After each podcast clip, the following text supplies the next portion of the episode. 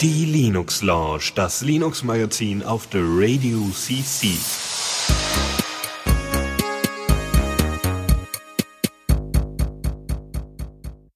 Einen wunderschönen guten Abend hier am Montag auch wenn wir die Sendung vorher aufgenommen haben. Hier ist die Linux Lounge, wieder dem, mit dem Neuesten aus der Linux-Welt. Und ähm, wir haben ja heute den, also heute beziehungsweise gestern, den Free I Love Free Software Day und den wollte, wollen wir heute mit ein paar äh, weiteren Open Source Programmen feiern. Aber wie ich bin ja nicht alleine da, sondern habe heute endlich mal wieder den Lukas mit dabei. Hallo. Ja, guten Abend. Es wird mal wieder, wurde mal wieder Zeit, dass du dabei bist. Ja, ja, ich hatte es auch schon lange wieder vor, einzusteigen, aber was war leider verhindert. Aber toll wieder zu sein. Ja, sehr schön. Endlich wieder ein bisschen hier Unterstützung. Muss man ja immer Leute von externen reinholen. Der Julian, der Pascal. Wer die letzten Sendungen nicht gehört hat, kann da mal reinhören. Ähm, ist auch immer sehr schön, wenn da ein bisschen Abwechslung bei ist. Gut, ähm, möchtest du noch irgendwie ein bisschen Vorgeplänkel? Also hast du noch mhm. irgendwie so Sachen, die dich so in den letzten Tagen auch Linux-spezifisch irgendwie beschäftigt haben, die von denen du mal erzählen möchtest, irgendwelche Spiele, die du gezockt hast oder so? Ähm, also ich habe XCOM durchgespielt. Ah, zwei oder eins? Eins. Also Enemy Unknown. Das hm. zweite äh, ist ja noch recht neu und recht teuer. Sonst, und ist es äh, eigentlich gut? nicht. Äh, ja, also ist doch schon ein ziemlich gutes Spiel, auch wenn es echt schwer ist. Ja. Das äh, so. muss man noch sagen. Aber nicht so wie Super Meat Boy. Äh, man könnte es schon vergleichen. Ui, okay. Also, also es ist halt, äh, XCOM ist halt so ein Spiel, wo du halt sehr, es kann sehr schnell sehr schlimm werden. äh, und es ist teilweise echt zufallsbasiert. Meine Güte. Ähm, was, was genau machst du da für alle Leute, die jetzt nicht wissen, was XCOM ist? Auch Ach so, ähm, groß angekündigt ja. worden ist? XCOM ist ein ähm, rundenbasiertes Strategiespiel, also wo man steuert quasi so in im generell, also ganz allgemein kämpft man gegen Aliens, die die Erde äh, angreifen und übernehmen wollen. Und ähm, ja, man ist XCOM, die äh, eine internationale Organisation, äh, die ja gegen die Aliens kämpft.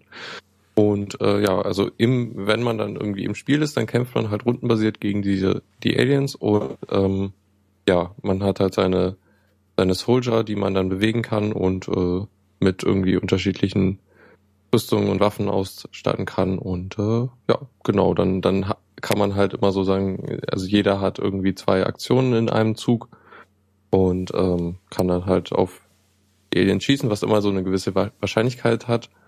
Ähm, ja, und da ist so der Zufallsfaktor, wenn man halt direkt vor einem steht und eine 80-prozentige Chance hat und dann, dann auch noch verfehlt.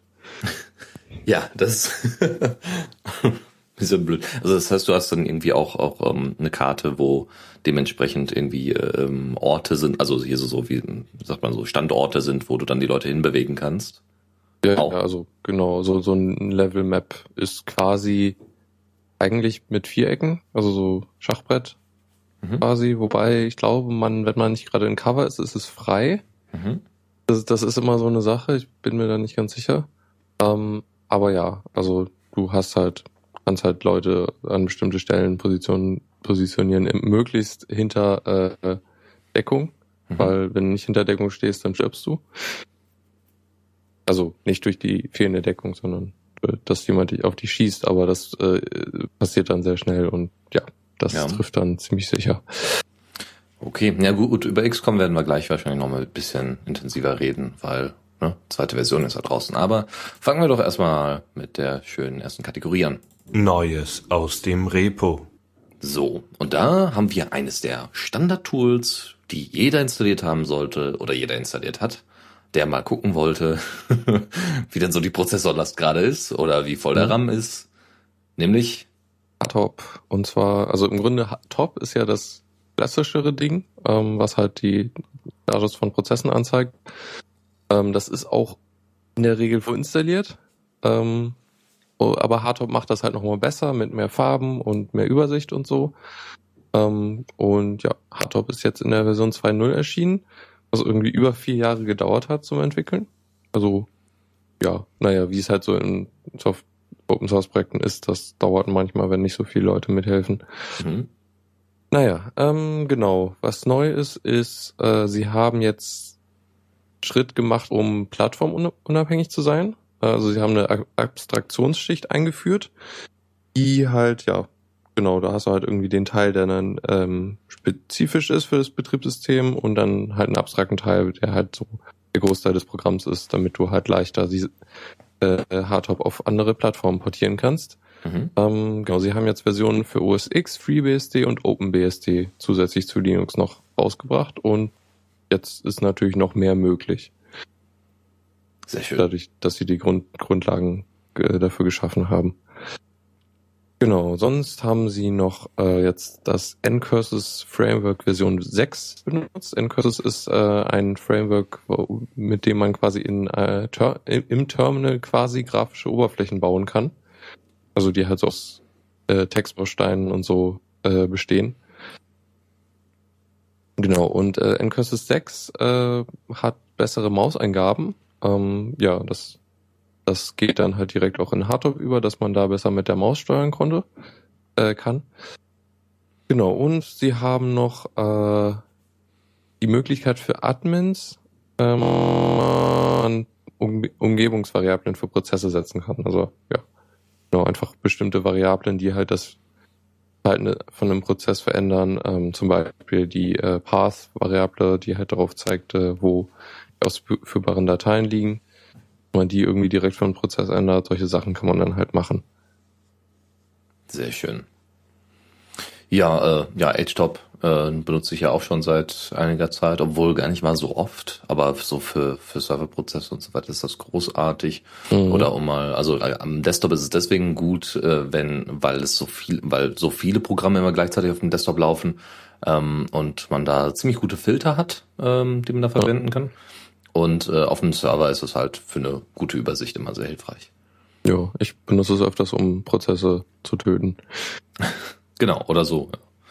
Wenn man gerade nicht weiß, wie sie heißen. ähm, genau, zu einer anderen Geschichte kommen wir, nämlich Fire Jail. Das ist ein, Sandboxing-Programm, weil es gab die Frage auf Reddit, äh, ich brauche mal hier für so mali möglicherweise malicious Software, wie zum Beispiel Skype. Ah, da gab es ja den Fall, dass Skype mal in irgendwelchen Versionen äh, der Software, als man es installiert hat, auf den Mozilla-Ordner zugreifen wollte oder es auch getan hat.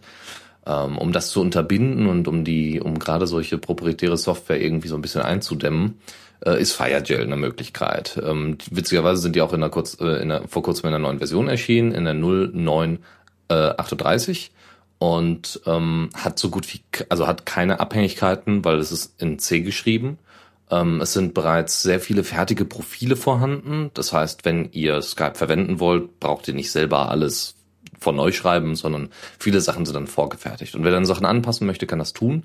Unter anderem auch über ein GUI-Tool, nämlich FireTools, was man extra installieren muss, was auch nochmal extra Abhängigkeiten hat natürlich, aber ähm, wohl ziemlich gut funktioniert, gerade so für einen Einstieg. Na, dass man eine schöne Übersicht hat, so was wird gerade wie geblockt, wer hat welche Zugriffe. Ähm, in der neuen Version äh, gab es, äh, kurz davor gab es ein Security Audit, wo geguckt worden ist, ob das denn alles so funktioniert, wie das funktionieren soll ob das sicher ist. Und ähm, jetzt sind halt in der in der Folge von diesem Audit sind mehrere Bugfixes und noch einige Features da hinzugekommen. Unter anderem äh, Profile für Kmail, CMonkey, Telegram, Mathematica, UGET und MU 64 Plus. Ist, glaube ich, für den Nintendo 64 ein äh, Emulator, wenn mich nicht alles täuscht. Ähm, bei Telegram kann ich mir sowas sehr gut vorstellen. Also da macht es wirklich Sinn, weil das ist zwar ein Open Source Client, aber äh, was der Server da alles wegschickt und was da angeblich alles verschlüsselt sein soll, das, da bin ich mir immer nicht so ganz sicher. Deswegen, das wäre eine Möglichkeit. Und ähm, K-Mail und CMonkey, also es hat mich ein bisschen gewundert, dass die beiden Programme noch nicht schon längst äh, in, als Profile vorhanden sind. Aber okay.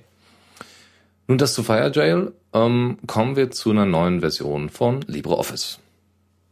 Ja, ähm, ich bin mir gar nicht sicher, wann LibreOffice 5.0 rausgekommen ist. Ich habe das jetzt länger nicht verfolgt. Ähm, weißt du das gerade zufällig? Ähm, ja, ich glaube so Ende. Nee, warte mal, das ist schon ein bisschen länger her.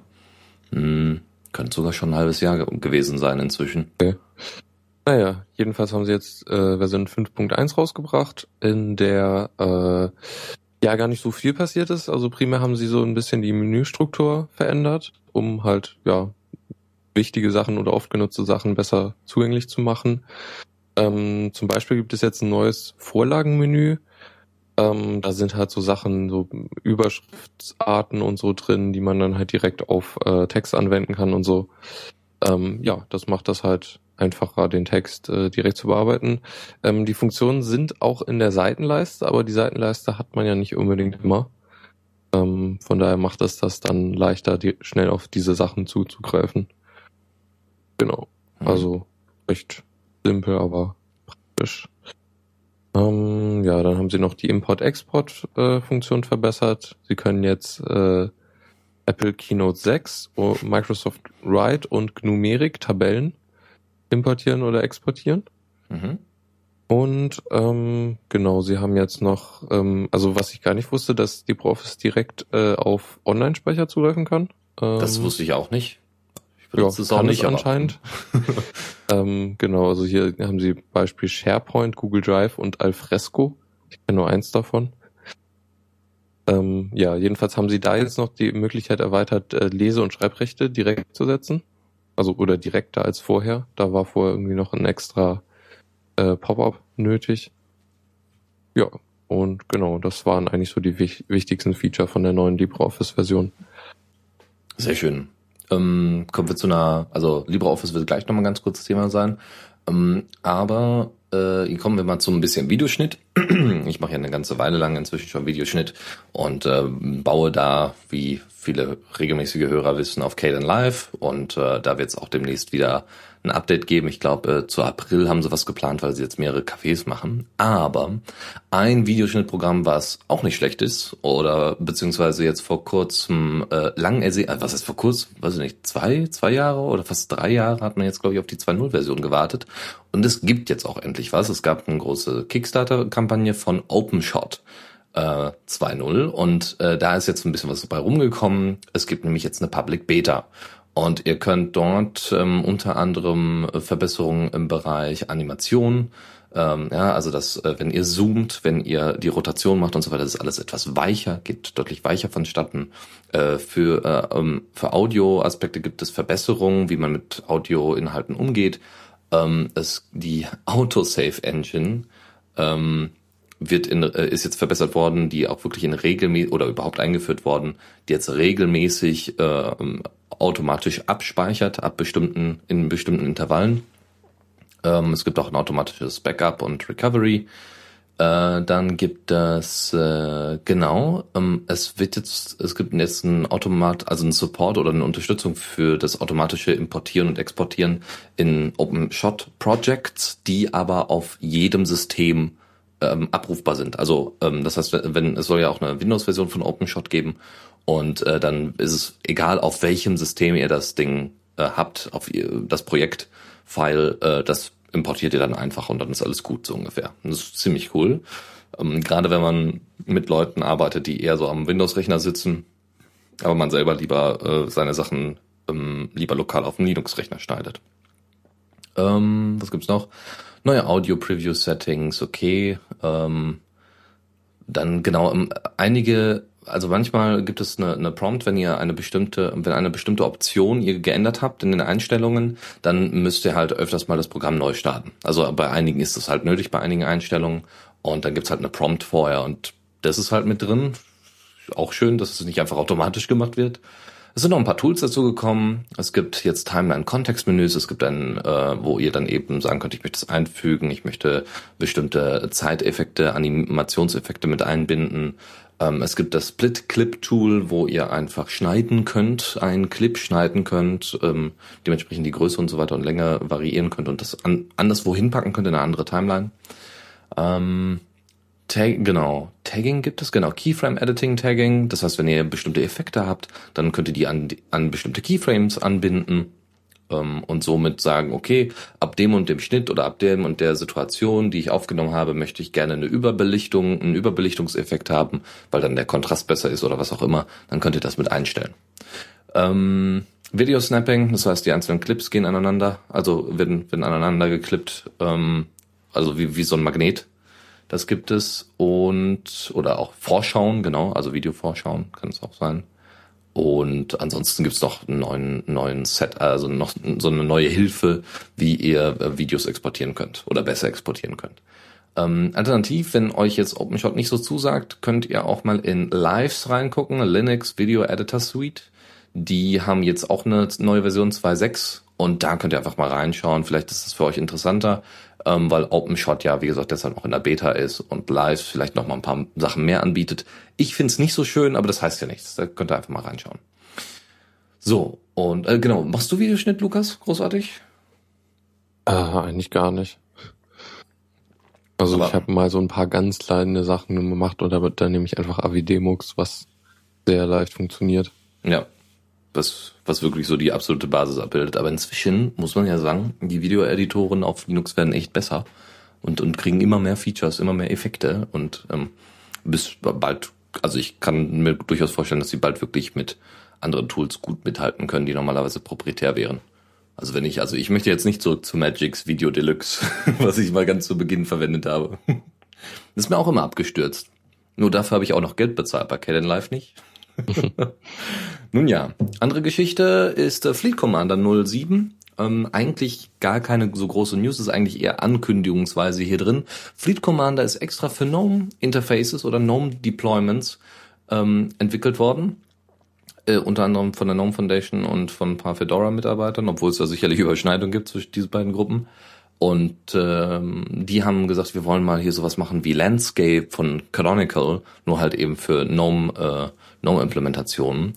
Und äh, das wird in Zukunft richtig cool. Das heißt, ihr könnt dann, wenn ihr eine Schule zum Beispiel mit GNOME-Desktops versorgt und, und Fedora, äh, könnt ihr dort bestimmte Einstellungen setzen. Und zwar zentral mit ein paar SSH-Keys, die ihr dann natürlich auf den anderen Rechnern drauf habt. Und äh, das wird total genial.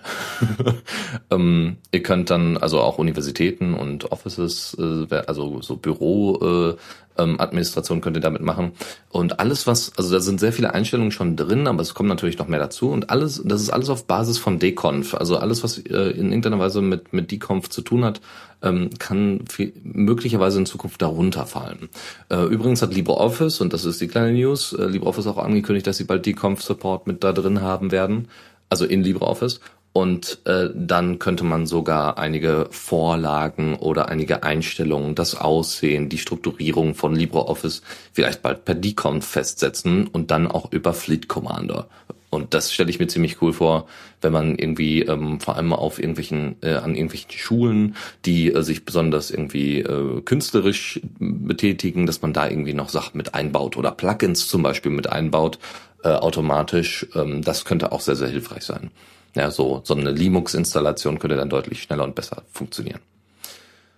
Ja, das hört sich doch mal super an. Kommen wir doch dann mal zur nächsten Kategorie. Newsflash.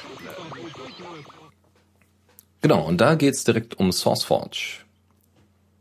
Ja, ähm, äh, ich weiß es gar nicht mehr. SourceForge wurde, glaube ich, oder ich bin mir nicht sicher, ob sie damals übernommen wurden, aber jedenfalls haben sie irgendwann so ein paar sehr, ja, nicht so beliebte Entscheidungen getroffen. Unter anderem haben sie ein das sogenannte DevShare-Programm ein, eingeführt, was äh, Entwicklern oder Leuten, die Software auf SourceForge äh, gehostet haben, die Möglichkeit gegeben hat, äh, ja, so, ihre Software oder die Downloads äh, mit Adware zu bündeln. Also ja, Adware ist quasi ja irgendeine Software, die halt sich mit installiert und dann ja Werbung anzeigt. So wie Ask Toolbar oder so damals. Ja. Ganz schrecklich. Ja, eigentlich was man gar nicht will. So und wenn man dann irgendwie ähm, ja, sein sein GIMP runterladen will und plötzlich noch irgendwie mehr mit Zeug mitkriegt, das ja nicht schön und ähm, war auch nicht beliebt. Zum Beispiel äh, GIMP hat dann tatsächlich SourceForge verlassen. Also vorher hatten sie halt das ihr ihre Pakete oder ihr die Executables auf SourceForge gehostet und äh, machen das jetzt, soweit ich weiß, auf eigener Seite. Bin ich mir gerade nicht sicher. Ähm, ja, äh, jedenfalls wurde SourceForge jetzt von ähm, bis bis X übernommen, was zur Webmedia gehört. Dachten mir beides nichts, aber sind Firmen. Ähm, ja, und äh, was sie dann direkt angekündigt haben, ist, dass sie das DevShare-Programm ähm, ja, entfernen. Ähm, ja, und das ist eigentlich eine ziemlich gute, ähm, erstmal schon, also das lässt darauf hoffen, dass äh, unter neuer Führung jetzt wieder ähm, etwas ähm, beliebter wird. Also, naja, es ist halt echt, echt immer noch so, dass die äh, meistgenutzte, ähm, die meistgenutzte Webseite, um äh, ja, freie Software zu verbreiten. Immer Von noch? daher- Meine Also, schon. Also ich glaube immer noch, dass das GitHub ist. Also vielleicht die, also viele Also bekannte Sachen sind auf, auf, auf SourceForge, keine Frage. Aber so von der Masse her, Ähm, okay, ja, kann gut sein, da weiß ich jetzt nicht. Ähm, ja, was sie dann auch noch gemacht haben, äh, was ich eigentlich auch echt überfällig finde, äh, sie haben HTTPS eingeführt. ja, also Also Thanks. jetzt ist, ja, also inzwischen ist das doch Sta- Standard, gerade wenn du irgendwie Sachen runterlädst. ja. Ja, aber viel mehr ist da nicht äh, zu berichten. Wir hoffen auf eine bessere Zukunft. Außer dass Slashdot, glaube ich, von denselben nochmal übernommen worden ist, ne? Also Ja, genau. hm, das gehört auch noch dazu. Ja, wunderbar, sehr schön. So, kommen wir zu, zu Neuigkeiten, nämlich, also Neuigkeiten in dem Sinne, dass Firefox OS die 2.6 die vorerst äh, erst letzte Version, also die absolut letzte Version als Smartphone-Betriebssystem sein wird. Ja, ähm, genau. Firefox OS wur- wurde jetzt recht kurzfristig eigentlich, also naja, es hat sich schon nah abgezeichnet, weil es einfach nicht erfolgreich war.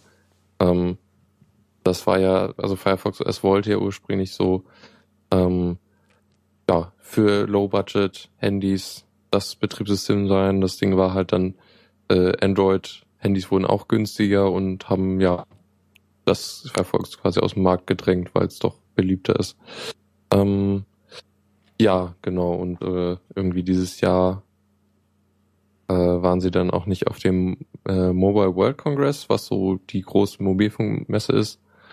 Ähm, ja, von daher war es schon er erwartbar. Ähm, jo. Ja, äh, sonst, genau, also bis zum 29. März wird noch, äh, wird nur noch Firefox OS betrieben, also der Marketplace.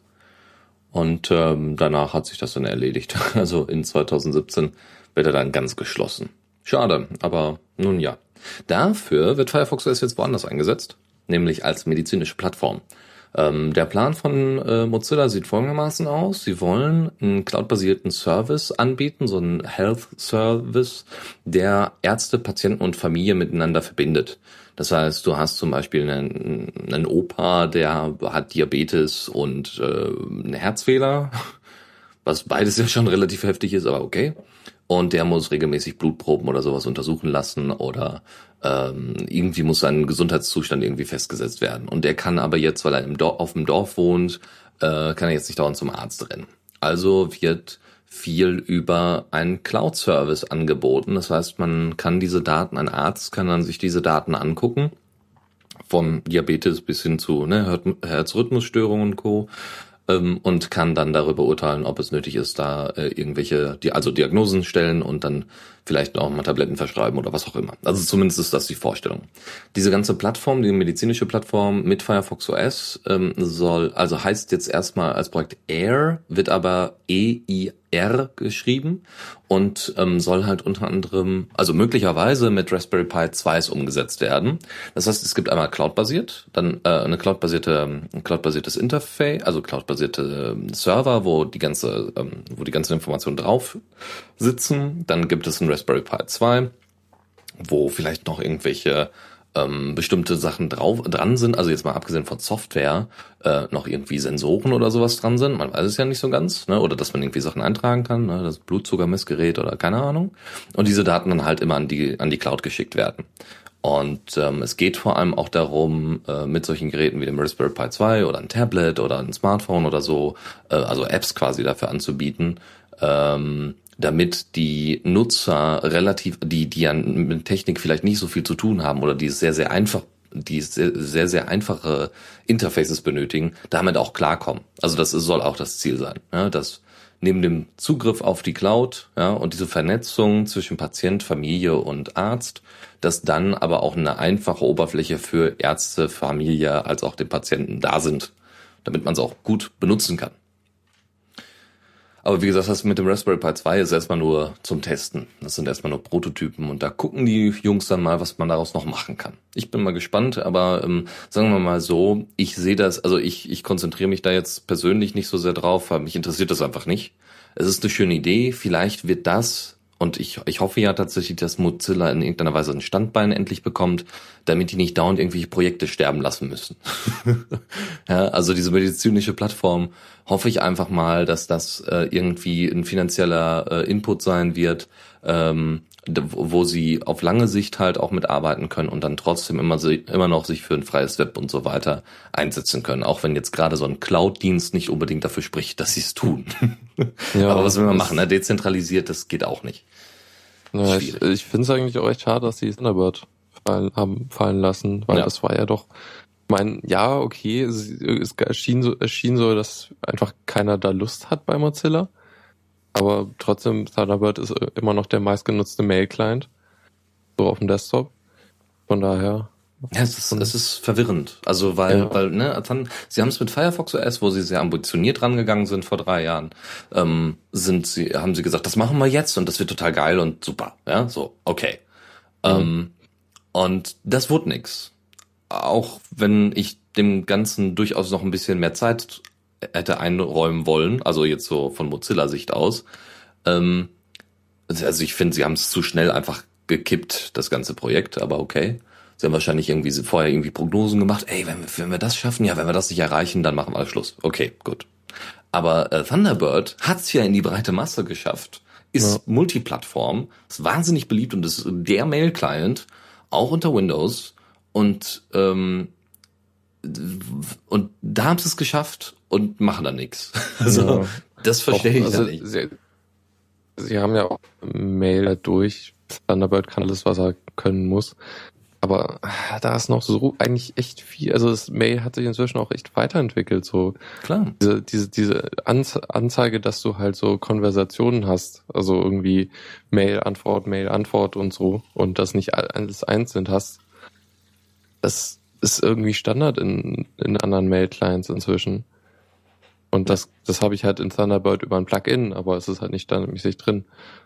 So oder wie CalDev Support, also oder CalDev ja. Support. Es geht einfach nicht. Ja, ja also, oder, oder, also ich äh, höre immer wieder von meinem Vater, dass Thunderbird total schlecht ist, große Mails, äh, große Mengen an E-Mails äh, von einem äh, Konto ins andere äh, zu kopieren. Das, äh, man muss es danach immer wieder mal neu starten, ja, damit er auch. weiter kopiert. Das ist doch, äh, ja, naja. Das Ach macht ja, Evolution besser. ja. Und äh, Firefox OS soll auch weiter auf Smart TVs leben.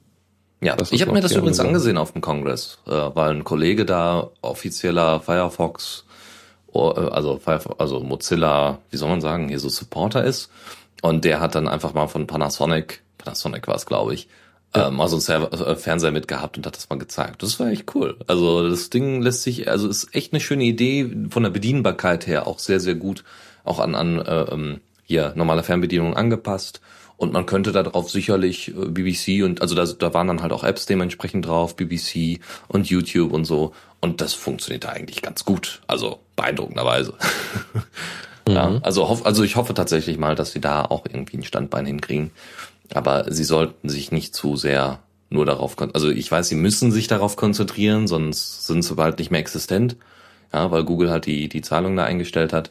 Aber trotzdem, naja, hoffen wir mal, dass Mozilla noch, äh, sagen wir mal, ihre Grund, Grundideale nicht vergisst. So.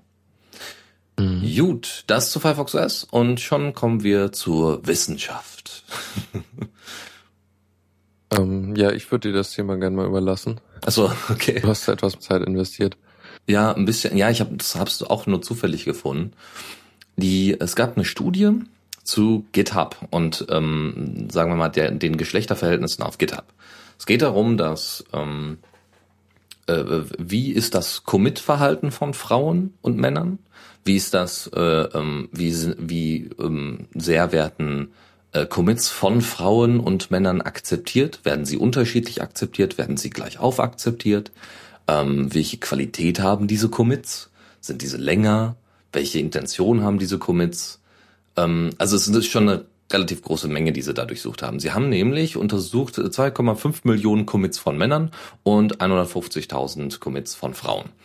Und ähm, das war, also was halt in, in Medien oft propagiert worden ist, war, Frauen schreiben besseren Code und Männer ähm, nee, und äh, werden aber, wenn sie sich öff öffentlich, also wenn sie, wenn sie klar als Frauen erkennbar sind, ja, durch den Namen oder weil sie sich sagen, hey, ich bin eine Frau, bla bla, also kann ja sein, ja, hinter jedem Benutzernamen weiß man ja nicht, welches Geschlecht da äh, steckt, dass Frauen, äh, dass die Commits von Frauen oder Pull Requests von Frauen weniger akzeptiert wurden, wenn, wenn Frauen offiziell gesagt haben, sie sind, sie haben sich äh, zu erkennen gegeben. So, also das war zumindest das, was in allen Medien umherging. Ich muss sagen, ich habe jetzt mir nicht die offizielle Studie angeguckt, sondern äh, einfach nur noch mal so eine Gegen, also Gegendarstellung im Sinne von eine andere ähm, so, so Kritik daran. Und ich bin ja immer sehr vorsichtig, weil ich komme ja aus dem Segment. Ja, ich komme ja aus dem Segment der Gender Studies, der der Sozialwissenschaften, wo das Thema ist und ich bin auch ein großer Freund davon, weil ich das sehr, für sehr zielführend halte. Dafür muss die Wissenschaft, die da betrieben wird, aber auch richtig gemacht werden. Also methodisch korrekt und das ist nicht immer der Fall. Und das ist, also nicht nur, nicht nur in den Gender Studies, das ist leider, was, was Statistiken und so weiter angeht, was Studien angeht, ist das leider äh, immer mal wieder der Fall. Ähm, und es ist für den Laien halt nicht zu durchblicken, ob das jetzt eine vertrauenswürdige Studie ist oder nicht. Und das Problem ist auch, es gibt auch einen Bias grundsätzlich in den, in den Studien dass wenn eine Studie zum Beispiel keine Korrelation oder, also Ko Korrelation ist ja auch noch nicht mal Kausalität, aber es kommen ja noch so Sachen dazu wie, ähm, äh, wenn, dass man irgendwie eine große neue Erkenntnis haben will. Ja, also so wie das jetzt, ja, also man, dass man so Überschriften machen kann. Äh, Studie bestätigt, äh, die Commits von Frauen werden weniger akzeptiert, dafür ist ihr Code aber besser. So, das ist eine super Überschrift, kann sich jeder was drunter vorstellen aber die Studie ist ein bisschen schwierig zu, zu ähm, wie soll ich sagen, zu fassen, weil es gibt dann noch so, so ein paar Unstimmigkeiten. Zum Beispiel wurden grundsätzlich weniger Pull-Requests akzeptiert, egal ob Mann oder Frau. Äh, also das war ein grundsätzlicher Effekt. Es wurden weniger Pull-Requests akzeptiert, wenn ganz klar war, welches Geschlecht derjenige hat, der den Pull-Request ein, ähm, sag doch mal schnell, äh, angibt, also hier äh, einreicht. Ja, von den Approvern. Ja, die Approver haben gesagt, okay, äh, danke für den Pull Request. Ach, du bist eine Frau. Ach, du bist ein Mann. Nee, dann nicht. so. Also es war einfach so eine statistische Geschichte, wo, ähm, wenn das offiziell klar war, äh, wenn da jetzt nicht äh, Sweet Dog 85 dran stand, dann, ähm, dann wurden die weniger akzeptiert. So, ähm, und es sei wohl so, dass bei Frauen das stärker der Fall gewesen wäre. Ja, also wenn man dann, aha, das war eine Frau, ja, dann akzeptiere ich den Commit nicht oder den, den Pull Request nicht. Das sei wohl stärker gewesen, aber es wurde nicht so klar gesagt, wie stark. Es wurde nur gesagt, also es wurde nur in Prozentzahlen äh, ausgerichtet, also äh, 64 Prozent aller Pull Requests von Männern, die sich als Männer klar zu erkennen gegeben haben, wurden akzeptiert und beim Frauen waren es 63, ja, 64, 63. Ähm, und äh, die Frage ist, also, und die Frage des, des, des Kritikers, den wir natürlich auch verlinken, ähm, ist die Frage, ist das statistisch signifikant? Jetzt muss man wissen, statistische Signifikanz ist einfach nur ein festgesetzter Wert. Das haben sich Statistiker ausgedacht, ja, durch einige begründet, andere nicht. Manche sagen, ah, bei, bei einem Anteil von 1,0 Prozent oder 1,5 Prozent, also wenn das der Unterschied wäre, dann ist das signifikant, ja. Ähm, ähm, das ist alles ein bisschen schwierig und deswegen, weil, weil da leider auch sehr, sehr viel, viele unterschiedliche Meinungen drüber herrschen, was denn signifikant ist, will ich auch da mal die Kritik kritisieren. so, aber es wäre halt, es hätte halt zum Beispiel geholfen, wenn man die reellen, die realen Zahlen gehabt hätte und nicht einfach nur irgendwelche Prozentangaben. Ja, ähm, und wenn man nicht einfach nur irgendwelche Graphen gehabt hätte, sondern wenn die einfach die Daten open sourced hätten und sich jeder dann in Anführungszeichen seine eigene Meinung drüber hätte machen können. Das wäre sehr hilfreich gewesen. Ist nicht passiert, schade. Dementsprechend gibt's jetzt halt da mehr so im, in, in der, im Nebel rumgestochere als alles andere. Ähm, dann gab es, genau, dann wurde von dem Kritiker da kritisiert, es gibt keine Hypothese darüber, warum dieser Effekt bei beiden Gendern eintritt. Ja, also man hätte ja sagen können, okay, ah, ist ein Mann. ja, dann können wir das auf jeden Fall. Also dann, dann sollte es ja keinen Unterschied machen, von wem ich da diesen Pull-Request annehme. Aber es hat halt auch einen Effekt bei Männern gegeben. Interessant war dann noch, äh, und damit beende ich das jetzt ganz mal, ähm, weil das andere ist ein bisschen zu kompliziert. Äh, es gab einen, einen Vordruck von dieser Studie, ne? also wo dann erstmal so ein bisschen, was, was nehmen wir denn alles mit in die Studie rein, weil sie haben sehr, sehr viel untersucht ähm, obwohl halt alles immer nur sich auf diese diese beiden Aussagen konzentriert. Frauen sind werden weniger äh, Commits von Frauen werden weniger akzeptiert, äh, haben aber bessere Qualität von. Das das ist das, was immer dann bei den Leuten im Kopf drin bleibt. Aber es gab zum Beispiel auch die Information darüber, wer Approver ist. Also wer ist derjenige, der darüber entscheidet, dass ein Pull-Request akzeptiert wird. Also Mann oder Frau. Das war das Wichtige in dem Fall.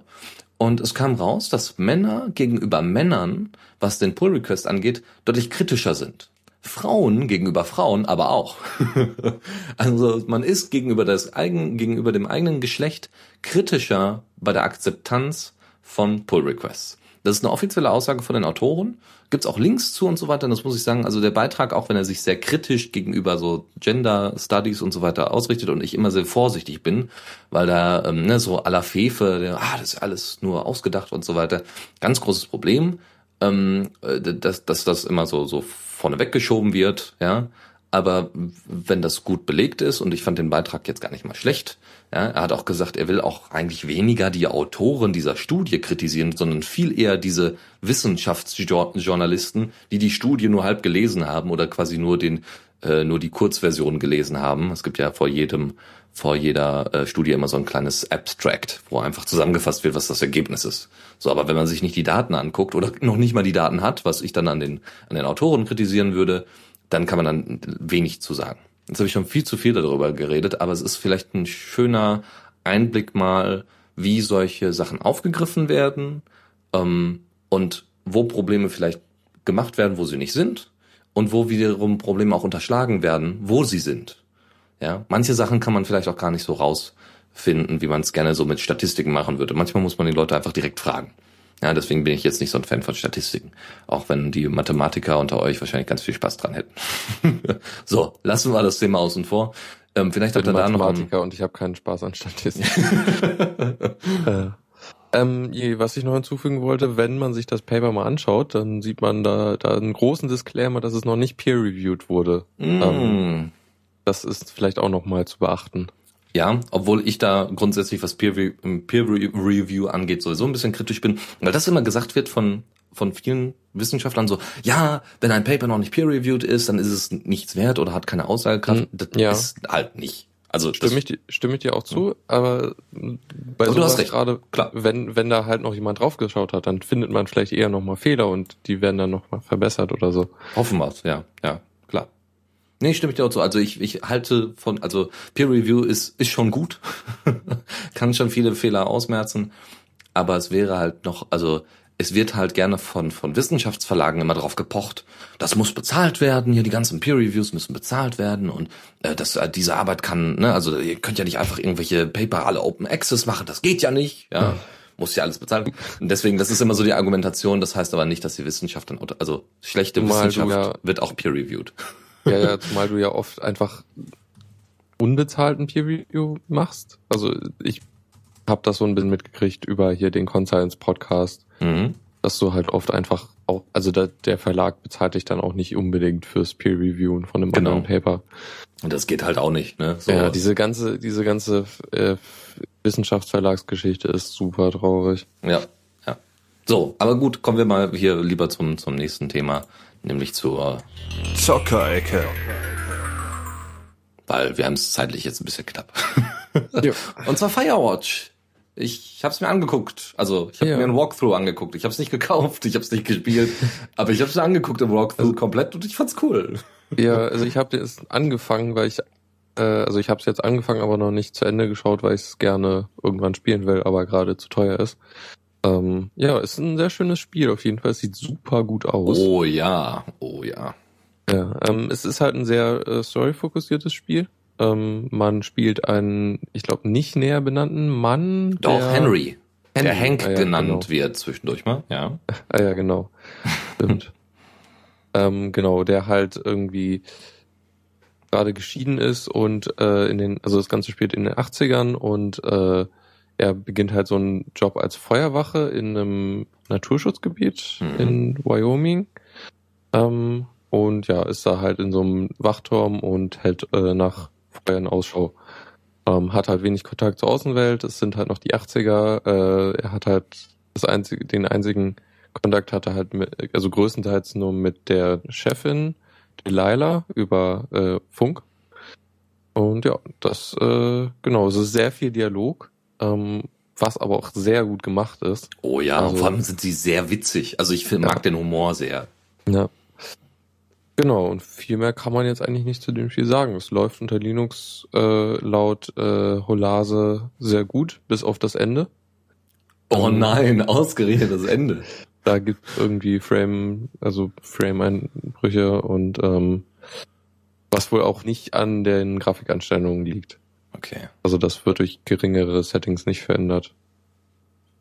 Und ähm, ja, die Entwickler hatten wohl am den Linux-Release nie wirklich richtig getestet, weil äh, sie hatten nicht, nicht, nicht bedacht, dass äh, unter Linux Groß- und Kleinschreibung in Dateinamen äh, eine Rolle spielt. Uh, uh. Naja, wurde aber dann schnell behoben.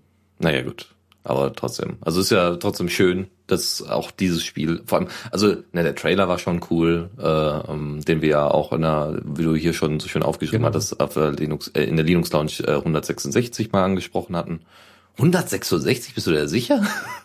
ist das. Ja, Ah, ja, ja, ja. das Spiel hat vier Jahre Entwicklungszeit oder so. Wow. 166. Naja, aber es äh, war auf jeden Fall, also war ein Erlebnis. Also, ich glaube irgendwie drei, vier Stunden oder so war Game, ja nicht ganz, aber je nachdem, wie lange Mhm. man gebraucht hat, von einem Ort zum anderen zu rennen. Klar, es ist nicht so wahnsinnig viel Gameplay. Das ist aber, das tut der, der das tut dem Ganzen aber keinen Abbruch, weil es gibt ähm, erstens sehr, sehr viel zu sehen. Ja, und man, man kriegt auch langsam so eine Karte im Kopf, ja, man muss da dann von, auf der Karte von einem Ort zum nächsten rennen und so. ist wirklich sehr, sehr schön. Also äh, ästhetisch vor allem. Ja, ob man sich über das Ja. Ende dann streiten möchte, ist dann eine andere Frage. Ja. ähm, kostet aktuell 20 Euro. Ähm, ja, ähm, ich werde mal gucken. Irgendwann werde ich es mir kaufen, im Zweifel in einem Sale. Alles klar. So, und jetzt kommen wir noch schnell zu XCOM 2. Mhm. Genau. Ähm, ist jetzt. Wann kam das raus? Äh, 5. Februar anscheinend. Jedenfalls Ja. ist der Artikel auf Holase so alt. Ähm, ja, XCOM 2 ist ja sehr erwartet gewesen nach dem großen Erfolg von äh, XCOM Enemy Unknown. Und ja, also das scheint, also so was ich jetzt mitgekriegt habe, ein sehr gutes Spiel zu sein, spieltechnisch. Ähm, es ist, also so der grobe Plot ist halt äh, alternative Zeitlinie, also nicht so, es spielt nicht nach dem, was äh, in XCOM Enemy Unknown passiert ist, nachdem du gewonnen hast, sondern es geht davon aus, dass du das erste Spiel verloren hast Uh, was ich sehr interessant finde. Ähm, jedenfalls ist halt, ja, die Erde wird von Aliens regiert und man, äh, XCOM ist quasi nur noch so eine Widerstandsorganisation, die halt, ja, versucht äh, zu sabotieren und äh, das, was auch immer die Aliens machen, ähm, aufzuhalten. Genau. Ähm, es soll wesentlich schwerer sein, auf, auch auf normalem Schwierigkeitsgrad. Ähm, man muss sich da, glaube ich, sehr viel also an die neuen Mechaniken gewöhnen und du hast auch so, ähm, dass du am Anfang von vielen Missionen erstmal verdeckt bist und dich halt ranschleichen kannst, was mich ein bisschen an äh, äh, Invisible Ink erinnert hat. mhm. Und äh, ja, da muss man sich, denke ich, viel erstmal umgewöhnen und so auch. Also ich habe unterschiedliche Stimmen gehört. Einige meinten, es ist okay auf normal, andere haben echt Probleme gehabt. Ähm, ja, genau, so, soweit zum Gameplay. Was halt noch recht problematisch ist, das Spiel scheint überhaupt nicht gut optimiert zu sein. Äh, also es läuft nicht gut auf allen Plattformen.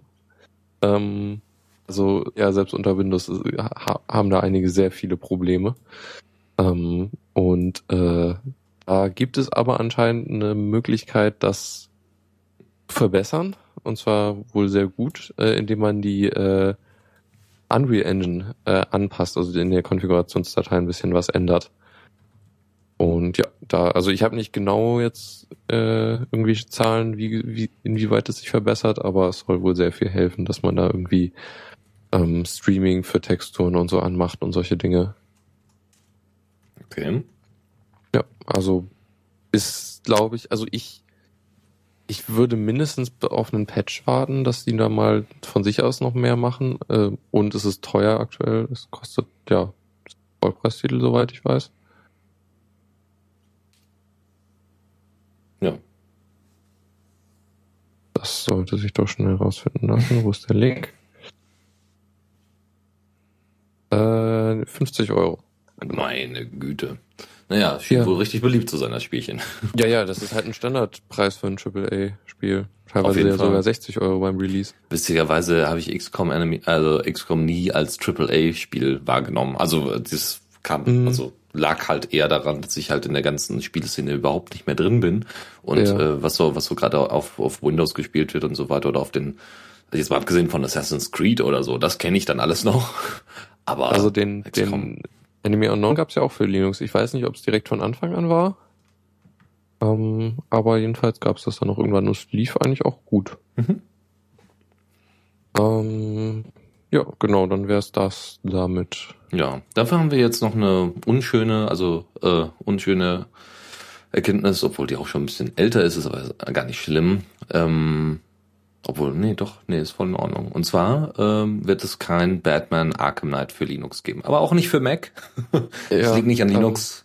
das Und eigentlich da- auch nicht für Windows. So ja, richtig. nee, nee, so wirklich auch nicht, das stimmt, ja. Also es ist wirklich, also es, die Windows-Version war wohl so schlecht, dass sie gesagt haben, boah, das kriegen wir alles gar nicht hin. Und dann haben sie gesagt, okay, dann müssen wir halt die Version für Linux und Mac kaputt hauen. Ja, ja, also erstmal kam halt, äh, war der Release total viel negatives Review, was die Performance anging. Das war wohl richtig, richtig schlecht. Mhm. Ähm, dann haben sie das Spiel aus dem äh, Markt oder aus dem Verkauf genommen, was jetzt auch ungewöhnlich ist. Oh ja. Ähm, was, äh, also es gab Theorien, dass es halt damit äh, zusammenhängt, dass es, äh, das war irgendwie kurz nachdem es Steam Refunds gab, also dass man Spiele zurückgeben kann.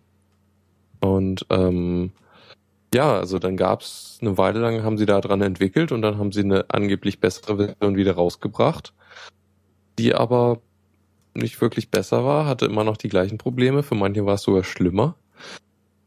Und ja, da gab's dann eben auch wieder die Möglichkeit, das zurückzugeben. Und ja, die wollen da wohl keine Zeit mehr reinstecken und wollen es jetzt auch nicht für äh, Linux und Mac rausbringen. Echt schade, weil ich hatte mich eigentlich ziemlich drauf gefreut und hatte auch noch irgendwie groß rumgetönt in, in äh, anderen Gamerkreisen so, ey, ja, dann kommt hier so Batman Arkham Knight sogar für Linux, ja, so um so ein bisschen Werbung zu machen, dass jetzt halt äh, Steam oder ähm, grundsätzlich äh, äh, viele Entwickler auch mal auf den Linux äh, Wa- Bandwagon aufspringen und nicht Ja. mehr nur die ganzen Spiele nur für Windows zur Verfügung stehen. Ja, also das ist schade. wenigstens äh, liegt es nicht am Linux-Port. Nee. Also es ist nicht direkt, äh, dass es da Probleme gab. Nee, aber da, naja, wie gesagt, die Windows-Version, also die Windows-Leute haben ja da auch keinen Spaß dran. Also, also, das Spiel soll ja eigentlich sogar ganz gut sein, habe ich jedenfalls von einem Review gesehen, der die PlayStation 4 Ver- Ver- Version von dem Spiel reviewed hat, wo so, ja, das Spiel ist total toll, aber am Ende dann ja, wenn ihr es auf PC spielt, lass es. Ja, genau. Also das ist echt, echt erbärmlich für so ein Entwicklerstudio, obwohl Farrell Interactive ja eigentlich immer ganz Ja, nett und waren. Burner Brothers war Genau. ja ist ja auch dahinter. Genau. Gut, kommen wir, also das, das ist echt schade. Also ich bin ein großer Fan so der Batman Arkham Asylum Reihe und ähm, weil ich ich mag, ich mochte das ganz gerne. Es war viel Action dabei, es war Story dabei und es es hatte auch so seine. Ich hätte ja nicht gedacht, dass so ein Spiel, was so eigentlich auf Gameplay aus ist, ähm, auch so viel so viel Tiefe teilweise hat. Ähm, es, es hätte noch ein bisschen mehr sein können, storytechnisch, aber es ist schon gar nicht schlecht. Ja, also äh, wer, wer Batman Arkham Asylum und die anderen Titel noch nicht gespielt hat, darf das gerne mal nachholen. Gut, das dazu und dann würde ich sagen, schlüpfen wir zu dem Kommando der Woche. und äh, für alle Movie-Fans, also Film-Fans da draußen, gibt es jetzt ein Tool, was wir euch, wenn ihr mal grobe Informationen haben wollt und nicht dauernd auf IMDb rumsurfen wollt, äh, gibt es ein Tool, was ihr im Terminal verwenden könnt, und zwar MovieMon. Also Das klingt wie ein Digimon. Ja, ich dachte auch erst so. Oder wie, naja, Pokémon heißen die, glaube ich, nicht. Ja, aber genau, also das, das finde ich echt krass. Das habe ich irgendwie, es gibt vor kurzem ist ein neues Digimon-Spiel rausgekommen, da habe ich das ein bisschen mitgekriegt. Die heißen ja alle irgendwie mit Mon am Ende. Bei Pokémon ist es ja wenigstens kreativ. ja. Es ist wirklich, aber Digimon, äh, Digimon bin ich nie mit warm geworden. Nee. Also, naja. Entwickelt sich zu XY.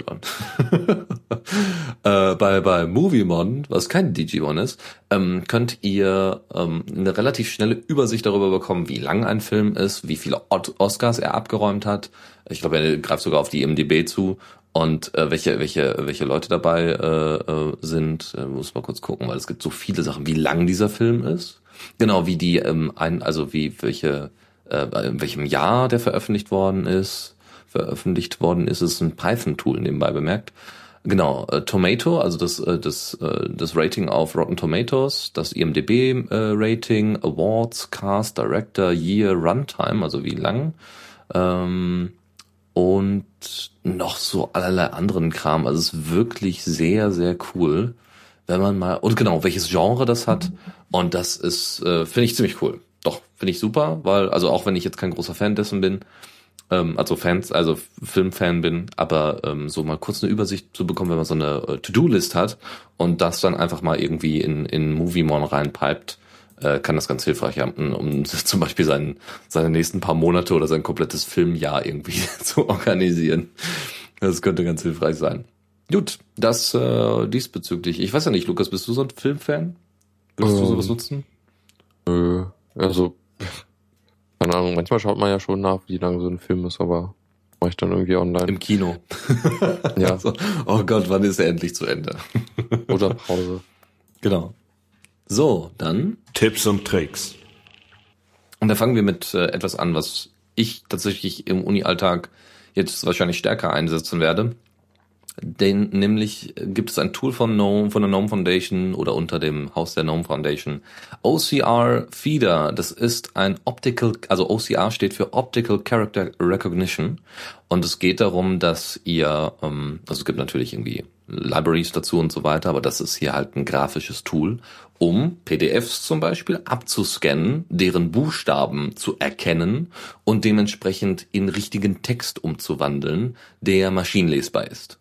Also ne, normale Scans von PDFs, ganz schlimm, habe ich bei mir leider ganz oft, dass irgendwie äh, äh, Dok ähm, Doktoren oder Professoren hingehen, sagen, ach guck mal, ich habe hier ein, vom Sukamp Verlag, das gibt's ja alles nicht digitalisiert, also einscannen und dann per PDF äh, dementsprechend in die in Moodle oder ähnliche ähm, äh, Institutionen hochladen.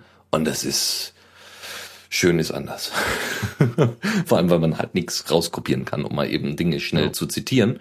Und mit OCR-Feeder geht das. Ähm, dann habt ihr das irgendwann alles drin. Das finde ich sehr, sehr gut. Und das funktioniert auch sehr gut. Es gibt äh, dann Language Packs, ähm, ja, weil das sonst auch viel zu viel Aufwand wäre, nämlich alle Sachen abzugleichen. Also es dauert auch immer eine Weile, bis er das alles äh, auf dem Kasten hat. Aber grundsätzlich äh, funktioniert das sehr gut. Es gibt auch ein kleines, einen kleinen Screencast diesbezüglich. Wenn ihr also ein bisschen, äh, also nicht so ganz genau wisst, wie ihr damit umgehen sollt, guckt da mal rein. Ich habe zum Beispiel Tesseract jetzt beim Testen gestern mal ausprobiert als Library, um OCR ähm, anzuwenden, um OCR-Feeder anzuwenden, weil man kann auch andere Engines dafür verwenden, äh, außer Tesseract. Ähm, der kann sich da mal umgucken. Vielleicht habt ihr irgendwie eine Lieblings-Engine für OCR und dann könnt ihr das mal reinwerfen. Ah, Wunderbar. Und was, was ich interessant finde, wenn ich es richtig sehe, legt er ja den Text einfach nur unsichtbar drüber, so dass man den markieren kann, aber sonst die normale gescannte Seite sieht. So ist es. Das ist nämlich sehr schön, finde ich. Weil Ja. sonst, also dann, falls er Fehler macht, kann man zumindest noch den richtigen Text lesen. So ist es. Und kann dann eben selber interpretieren oder kann dann eben bei, bei einem Copy die Sachen ergänzen. Aber man muss wenigstens nicht die komplette Seite neu schreiben. Gut, das äh, diesbezüglich. Und jetzt kommen wir zu Twilight. Ja? GNU plus Linux, still a better love story than, äh, than Twilight. Ja. Twilight. Ja. äh, ich bin da irgendwie zufällig drauf gestoßen. Ähm, und zwar ist das das Ding, was, ähm, also es macht das gleiche wie Redshift, was man vielleicht eher kennt, ähm, was halt einfach äh, abends oder nachts äh, einen roten Filter über den Bildschirm liegt, legt, damit äh, die Augen nicht so angestrengt werden. Ähm, ja, und das ist im Grunde das, was es macht und im Zweifel äh, erleichtert es einem das Einschlafen, weil man nicht so mit angestrengten Augen ins Bett geht. Ja, und das, also Twilight ist genau das, was Redshift auf dem Desktop macht, nur für Android. Ja. Ja. Genau. Sehr schön. Und noch eine andere Geschichte, genau, ein Link-Tipp für euch. Und zwar gibt es auch wieder einen Reddit-Feed. Die Reddit-Feeds sind teilweise sehr interessant. Ähm, die haben jetzt in, äh, hier unter Linux, in der, im Linux-Subreddit gab es jetzt irgendwie Moderatorenänderungen und so weiter und so fort. Und äh, deswegen ist da einiges durcheinander geraten. Deswegen greife ich jetzt immer mal wieder ein paar Sachen raus, die wir als Link-Tipps hier reinwerfen. Und zwar, ähm, was sind, die Frage war, was sind so kleine Dinge, die ihr so automatisiert habt per Skript unter Linux? Ähm, was, was, kann, was kann man denn noch alles verbessern und automatisieren, was man sonst standardmäßig immer benötigt? Und ich habe jetzt mal so fünf Sachen rausgegriffen. Einmal hat jemand ähm, zwei Router äh, mit unterschiedlichen BS-IDs, aber derselben SSID und ähm, hat, hat die halt offen, als offenes WLAN zur Verfügung gestellt.